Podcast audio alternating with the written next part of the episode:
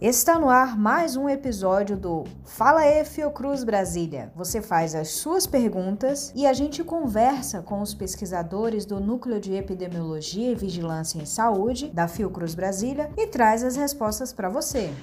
Oi, pessoal da Fiocruz, meu nome é Mariana, eu moro na Octogonal, no Distrito Federal, e eu tenho uma dúvida. É, depois de muitos, muitos meses já de pandemia fazendo isso, é realmente necessário lavar as compras? E se for, de que forma é, e com que produtos, por quanto tempo, enfim. É isso. Parabéns pelo trabalho de vocês e muito obrigada, desde já.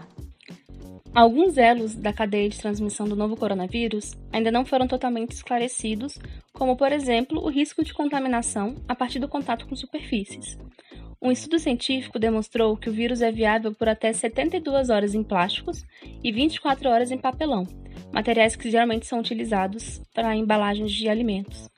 Além disso, frutas, legumes e verduras ficam expostos nos mercados e são manipulados por várias pessoas. O melhor é se prevenir adotando medidas de higienização dos alimentos. Se o alimento for embalado, você pode borrifar álcool 70% ou lavar com água e sabão. Para as frutas, legumes e verduras, você pode utilizar uma solução de água sanitária 2 a 2,5% na proporção de uma colher de sopa rasa para cada litro de água, deixando de molho por 10 minutos e em seguida enxaguando bem em água corrente. As informações são no Núcleo de Epidemiologia e Vigilância em Saúde da Fiocruz Brasília.